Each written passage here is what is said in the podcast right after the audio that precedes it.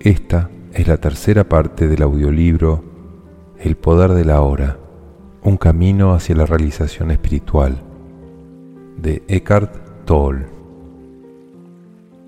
Capítulo 2.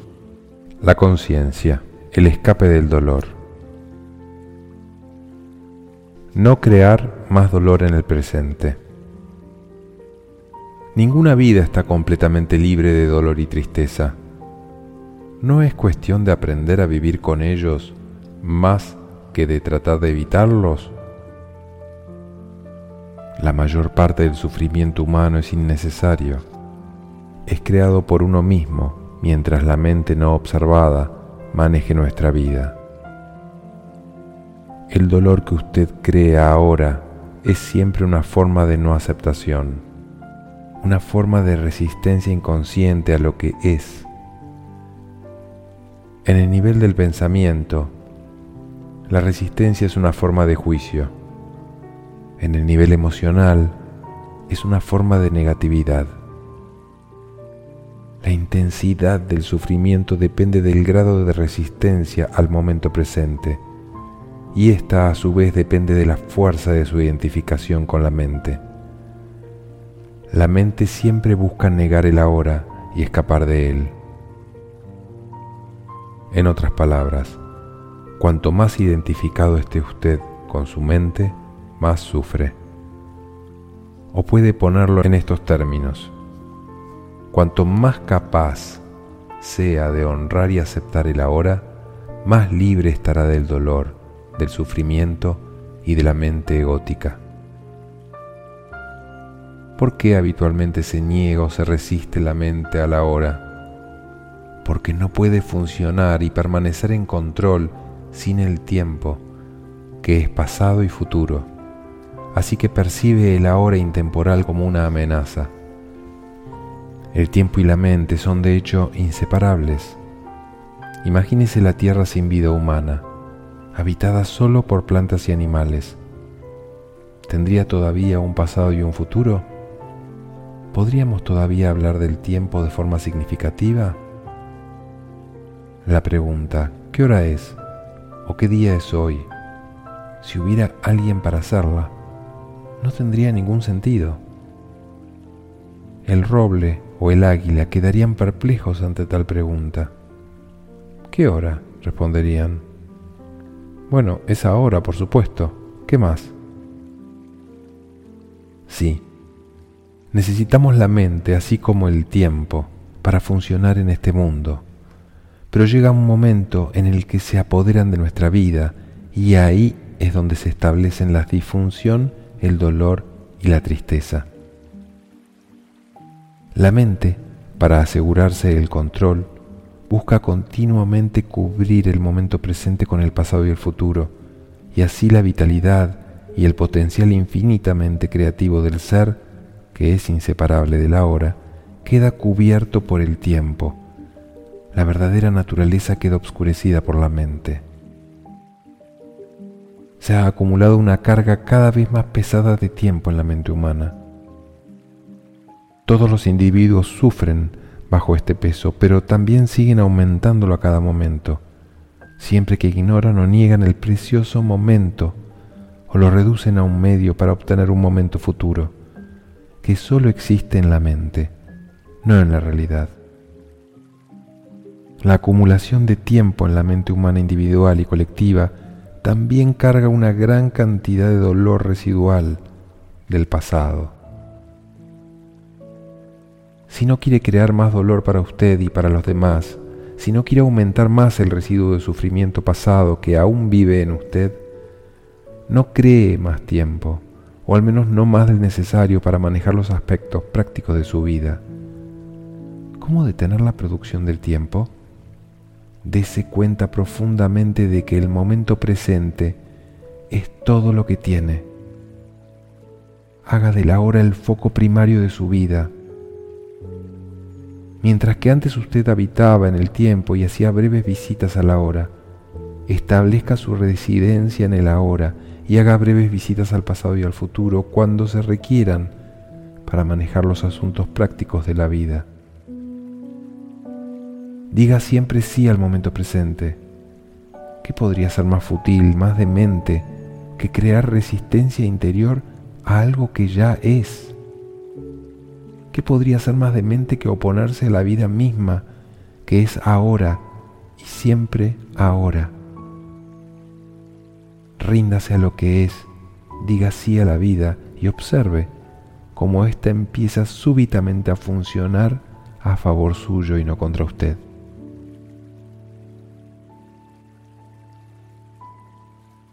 El momento presente a veces es inaceptable, desagradable u horrible. Es como es. Observe cómo la mente lo etiqueta y cómo este proceso de etiquetado, este continuo permanecer en el juicio, crea dolor e infelicidad. Al observar la mecánica de la mente, usted sale de sus patrones de resistencia y puede entonces permitir ser al momento presente. Esto le permitirá probar el estado de libertad interior de las condiciones externas, el estado de la verdadera paz interior. Entonces vea qué ocurre y actúe si es necesario o posible. Acepte, después actúe. Cualquier cosa que contenga el momento presente, acéptelo como si usted lo hubiera escogido. Trabaje siempre con él, no contra él. Conviértelo en su amigo, en su aliado, no en su enemigo. Esto transformará su vida milagrosamente.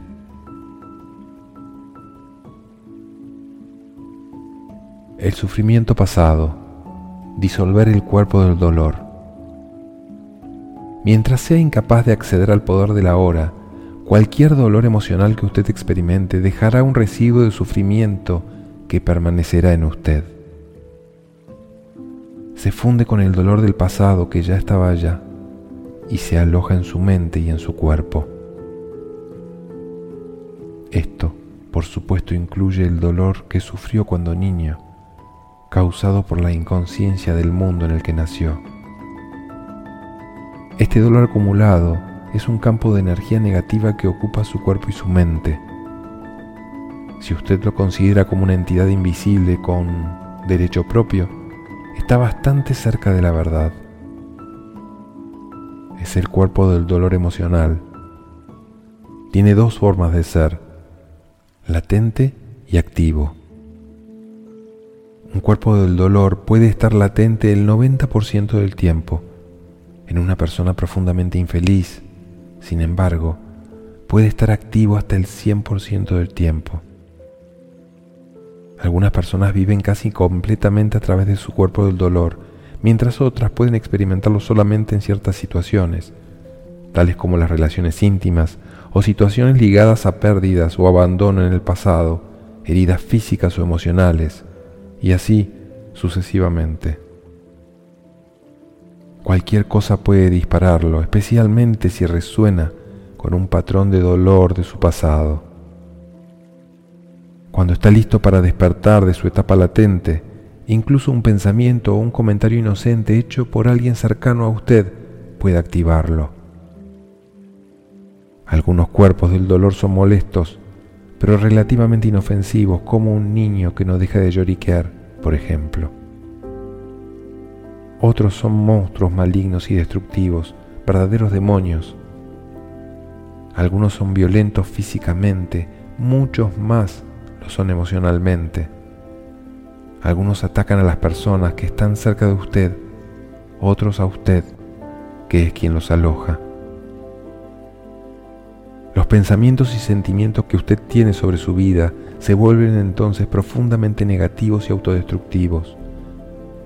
Las enfermedades y los accidentes se producen a menudo por eso. Algunos cuerpos del dolor llevan al suicidio a quienes los albergan. Cuando usted pensaba que conocía a una persona y de repente se enfrenta por primera vez a esa criatura ajena y desagradable, recibe toda una conmoción. Sin embargo, es más importante observarla en usted mismo que en otro. Esté atento a cualquier signo de infelicidad en cualquier forma. Puede ser el cuerpo del dolor que despierta.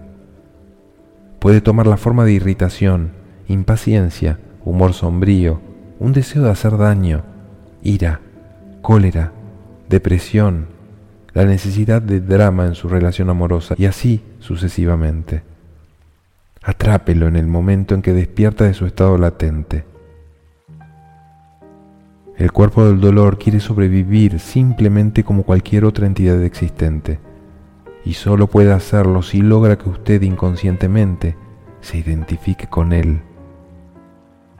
Entonces puede levantarse, dominarlo a usted, volverse usted, vivir a través de usted.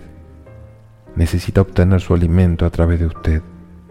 Se alimentará de cualquier experiencia que resuene con su propio tipo de energía, cualquier cosa que cree más dolor en alguna forma, rabia, destructividad, odio, tristeza, drama emocional, violencia e incluso enfermedad.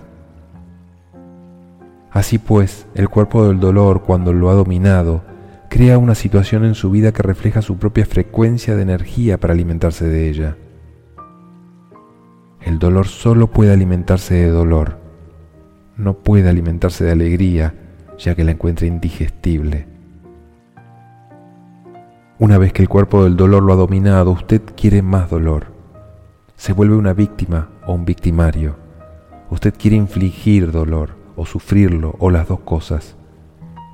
De hecho, no hay mucha diferencia entre ellas.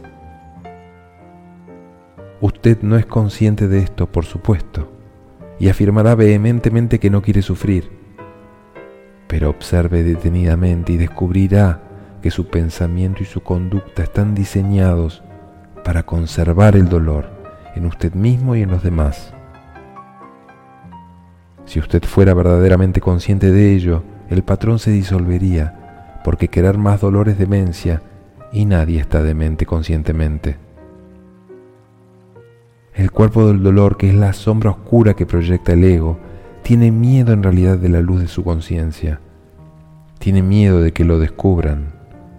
Su supervivencia depende de la identificación inconsciente que usted tiene con él, así como de su miedo inconsciente a enfrentar el dolor que vive en usted. Pero si usted no lo enfrenta, si no trae la luz de su conciencia al dolor, se verá obligado a volverlo a vivir una y otra vez. El cuerpo del dolor puede parecerle un monstruo peligroso que no soporta mirar, pero le aseguro que es un fantasma sin sustancia que no puede prevalecer contra el poder de su presencia. Algunas enseñanzas espirituales afirman que todo el sufrimiento es en últimas una ilusión, y es verdad. La cuestión es, ¿es verdad esto para usted? Una mera creencia no lo hace verdad. ¿Quiere experimentar dolor por el resto de su vida y continuar diciendo que es una ilusión? ¿Lo libera esto de él? De lo que se trata aquí es de cómo puede usted realizar esta verdad, es decir, hacerla real en su propia existencia. Así pues, el cuerpo del dolor no quiere que usted lo observe directamente y lo vea como es. En el momento en que lo observa, en que siente su campo de energía en usted y dirige su atención hacia él, la identificación se rompe. Ha aparecido una dimensión de conciencia más alta. La llamo presencia. Ahora usted es testigo y observador del cuerpo del dolor. Esto significa que no puede usarlo ya aparentando ser usted, y ya no puede reaprovisionarse a través de usted. Usted ha encontrado su fuerza interior, ha accedido al poder de la hora. ¿Qué le ocurre al cuerpo del dolor cuando nos volvemos suficientemente conscientes como para romper nuestra identificación con él? La inconsciencia lo crea, la conciencia lo transmuta en él mismo. San Pablo expresa este principio universal bellamente. Todo se manifiesta al ser expuesto a la luz, y todo lo que se expone a la luz se vuelve luz ello mismo. Así como usted no puede luchar contra la oscuridad, no puede luchar contra el cuerpo del dolor. Intentar hacerlo crearía conflicto interior y por lo tanto más dolor. Observarlo es suficiente Observarlo implica aceptarlo como parte de lo que es en ese momento.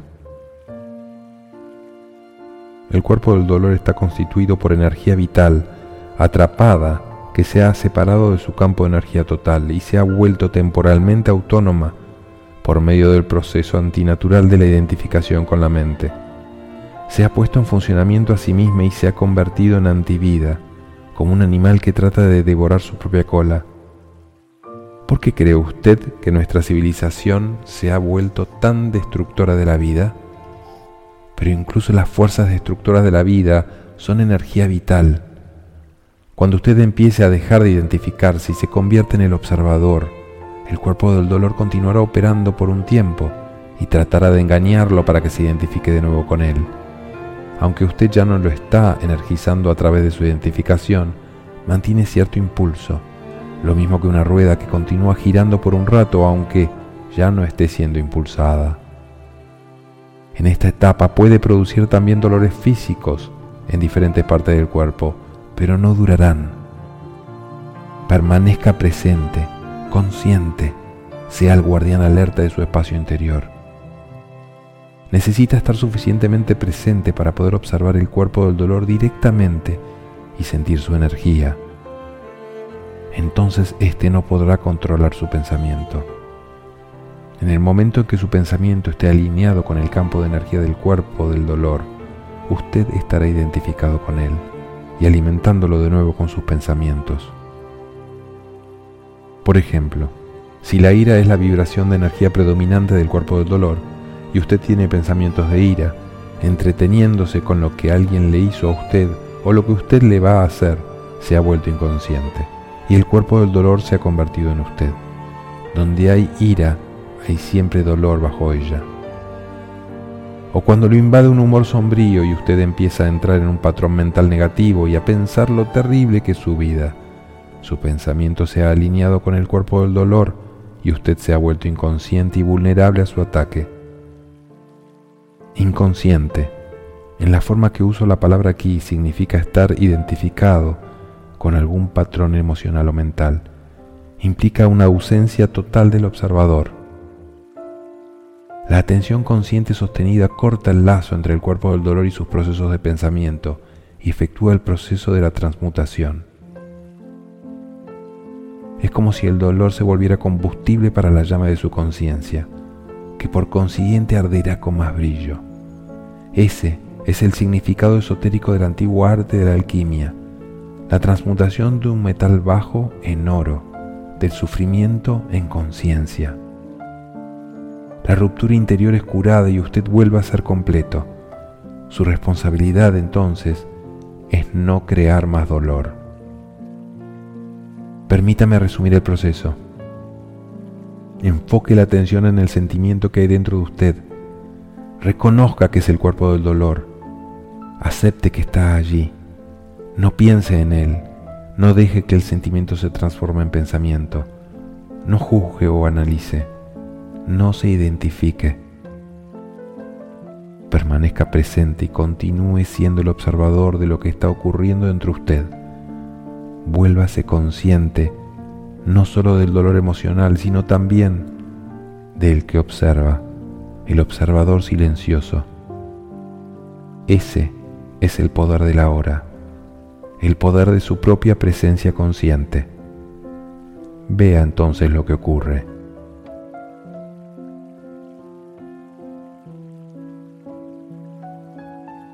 En muchas mujeres el cuerpo del dolor se despierta particularmente antes del periodo menstrual. Hablaré de esto y de la razón por la que ocurre con más detalle después. Ahora solo diré esto. Si usted es capaz de estar alerta y presente en ese momento y observar lo que pasa en su interior, en lugar de ser dominada por ello, le proporcionará una oportunidad para la práctica espiritual más poderosa y se hace posible una rápida transmutación de todo el dolor del pasado. Identificación del ego con el cuerpo del dolor. El proceso que acabo de describir es profundamente poderoso y al mismo tiempo muy simple. Se le podría enseñar a un niño y quizás algún día sea una de las primeras cosas que se enseñan en los colegios.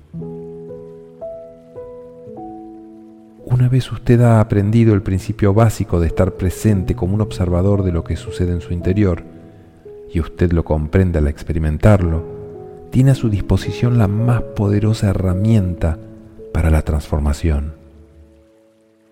Esto no busca negarle que puede encontrar una gran resistencia interior al tratar de abandonar la identificación con su propio dolor. Este será el caso particularmente si usted se ha identificado con su cuerpo del dolor la mayor parte de su vida y cree que esta ficción creada por la mente es en realidad usted mismo. En ese caso, el miedo inconsciente a perder su identidad creará una fuerte resistencia a cualquier desidentificación. En otras palabras, usted preferirá permanecer en medio del dolor, ser el cuerpo del dolor, que hacer un salto hacia lo desconocido y arriesgarse a perder su yo familiar y desdichado. Si esto se aplica a usted, observe la resistencia que se da en su interior. Observe su apego al dolor propio. Esté muy alerta. Observe el placer peculiar que se deriva de ser desdichado. Observe la compulsión a hablar al respecto o pensar en él. La resistencia cesará cuando usted lo haga consciente. Entonces podrá concentrar su atención en el cuerpo del dolor, estar presente como un testigo e iniciar su transmutación. Solo usted puede hacer esto, nadie puede hacerlo por usted. Pero si usted es lo suficientemente afortunado como para encontrar personas que son intensamente conscientes, sí puede estar con ellas y unirse a su estado de presencia. Tal eventualidad podría servirle de ayuda y acelerar el transcurso de las cosas. De tal forma su propia luz será rápidamente más fuerte. Cuando un tronco que apenas se ha encendido es puesto junto a otro que ya arde con vehemencia y son separados luego de un tiempo, el primer tronco quedará ardiendo con mayor intensidad. Después de todo, se trata de un mismo fuego Convertirse en un fuego tal es una de las funciones de un maestro espiritual. Algunos terapeutas también pueden cumplir esa función, si han ido más allá del nivel de la mente y si pueden crear y mantener un estado de intensa presencia consciente mientras trabajan con usted. El origen del miedo. Usted mencionó el miedo como parte de nuestro dolor emocional subyacente básico ¿Cómo surge el miedo y por qué hay tanto en la vida de las personas? ¿Cierta cantidad de miedo podría ser simplemente autoprotección saludable?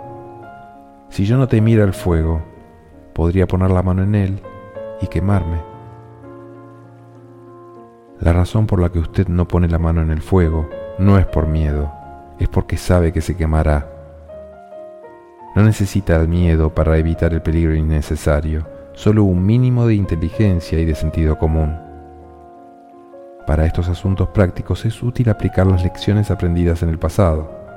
Ahora bien, si alguien lo amenazara con fuego o con violencia física, podría experimentar algo parecido al miedo. Se trata de un retirarse instintivo del peligro, pero no es la condición psicológica del miedo de la que estamos hablando aquí. La condición psicológica del miedo está divorciada de cualquier peligro inmediato concreto y verdadero. Se presenta de muchas formas. Incomodidad, preocupación, ansiedad, nerviosismo, tensión, temor, fobia, etc. Este tipo de miedo psicológico se refiere siempre a algo que podría pasar, no a algo que está ocurriendo ahora. Esto crea una brecha de ansiedad, y si usted está identificado con su mente y ha perdido el contacto con el poder y la simplicidad de la hora, esta brecha de ansiedad será su compañera constante. Usted puede siempre hacer frente al momento presente, pero no puede manejar algo que es solo una proyección de la mente. Usted no puede hacerle frente al futuro. Por otra parte, mientras esté identificado con su mente, el ego gobernará su vida, como he señalado antes por su naturaleza fantasmal y a pesar de los elaborados mecanismos de defensa, el ego es muy vulnerable e inseguro y se ve a sí mismo constantemente amenazado. Ese, a propósito, Es el caso incluso si el ego exteriormente aparece muy seguro de sí mismo. Ahora bien, recuerde que una emoción es la reacción del cuerpo a su mente. ¿Qué mensaje del ego está recibiendo el cuerpo continuamente? El falso ser elaborado por su mente. Peligro, estoy amenazado. ¿Y cuál es la emoción que genera este mensaje continuo? Miedo, por supuesto. El miedo parece tener muchas causas. Miedo a una pérdida, miedo al fracaso, miedo a ser herido, etc. Pero en últimas el miedo es el miedo del ego a la muerte, a la aniquilación. Para el ego la muerte está siempre a la vuelta de la esquina. En este estado de identificación con la mente, el miedo a la muerte afecta todos los aspectos de su vida. Por ejemplo, incluso algo aparentemente trivial y normal como la necesidad compulsiva de tener razón en una discusión y hacer ver que el otro está equivocado, defendiendo la posición mental con la que usted se ha identificado, se debe al miedo a la muerte. Si usted se identifica con una posición mental, en el caso de estar equivocado, su sentido de sí mismo basado en la mente se siente seriamente amenazado con la aniquilación. Así que usted, como el ego, no puede estar equivocado. Estar equivocado es morir. Se han hecho guerras por esto e innumerables relaciones se han roto. Una vez que usted ha dejado de identificarse con su mente, que tenga o no tenga razón no influye en su sentido de usted mismo para nada. Así que la necesidad forzosamente compulsiva y profundamente inconsciente de tener razón, que es una forma de violencia, no aparecerá. Usted puede establecer clara y firmemente cómo se siente o qué piensa, pero no habrá agresividad o actitud defensiva en ello. Su sentido de sí mismo se derivará entonces de un lugar más auténtico y profundo dentro de usted mismo, no de la mente. Preste atención a cualquier tipo de actitud defensiva en usted. ¿Qué está defendiendo? ¿Una identidad ilusoria? ¿Una imagen de su mente? una entidad ficticia. Al hacer consciente ese patrón, al ser testigo de él, usted deja de identificarse con él. Bajo la luz de su conciencia, el patrón inconsciente se disolverá rápidamente. Este es el final de todas las disputas y los juegos de poder que son tan corrosivos para las relaciones. El poder sobre los demás es debilidad disfrazada de fuerza. El verdadero poder está dentro y está disponible para usted ahora. Así que cualquiera que esté identificado con su mente y, por tanto, desconectado de su verdadero poder, su ser más profundo que se arraiga en el ser, tendrá al miedo como su compañero constante. El número de personas que han ido más allá de la mente es todavía extremadamente pequeño, así que usted puede asumir que prácticamente todos los que usted conozca o se encuentre viven en un estado de miedo. Lo único que varía es la intensidad del mismo. Fluctúa entre la ansiedad y el terror en un extremo de la escala y una vaga incomodidad y una sensación distante de amenaza en el otro. La mayoría de las personas se hacen conscientes de él solo cuando adquiere una de sus formas más agudas.